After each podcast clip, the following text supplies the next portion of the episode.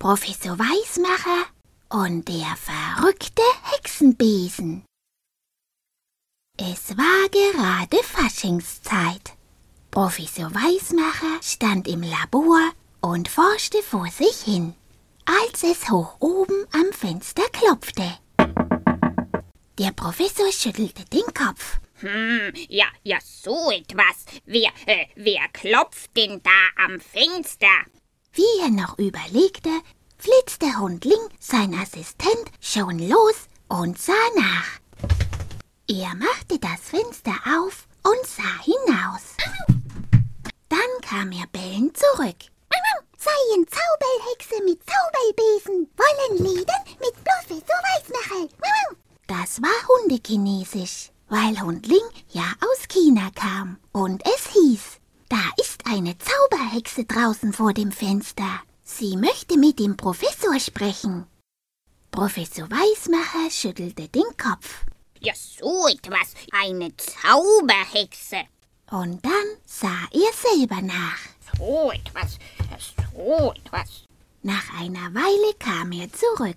Die Hexe sagt, dass ihr Besen nicht mehr richtig funktioniert und sie fragt, ob wir ihn vielleicht reparieren können. Hm, Hundling, sieh einmal im Lager mit den alten Erfindungen nach. Vielleicht haben wir einen Ersatzbesen für die Hexe. Schnell flitzte Hundling davon. Der Professor plauderte einstweilen ein wenig mit der Hexe und ließ sich von ihr ein paar Formeln mit dem Hexeneinmaleins ausrechnen. Als der kleine gelbe Hund zurückkam, hatte er einen seltsamen Besen in der Hand. Der war vorne ganz spitz und hatte am Ende vier kleine Flügel. Die Hexe sah sich den Besen an und wunderte sich. Hm, was, was ist denn das für ein Besen? Der hat ja gar keine Borsten. Kann der überhaupt fliegen? Hm, jetzt, jetzt sag mir noch den Zauberspruch. Geschwind, geschwind. Der Professor schüttelte den Kopf. Da macht euch nur keine Sorgen, liebe Hexe. Natürlich kann der Besen fliegen. Und einen Zauberspruch braucht ihr dafür nicht, äh, nicht wahr? Und dann zeigte er der Hexe, auf welchen Knopf sie drücken musste. So, liebe Hexe, siehst du, äh, auf diesen Knopf musst du drücken. Weil die Hexe aber sehr ungeduldig war und den Knopf auch gleich drückte, ah, ja, hier ist der Knopf. So. Hm.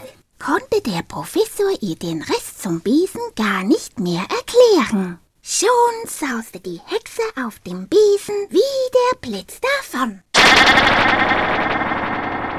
Ja, so etwas, so etwas. Hoffentlich kann die Hexe mit dem Besen überhaupt umgehen. Schließlich ist es ja ein Raketenbesen, nicht wahr? Wer weiß, wo sie sonst landet. Da saust sie einfach davon. Ja, so etwas, ja, so etwas aber auch.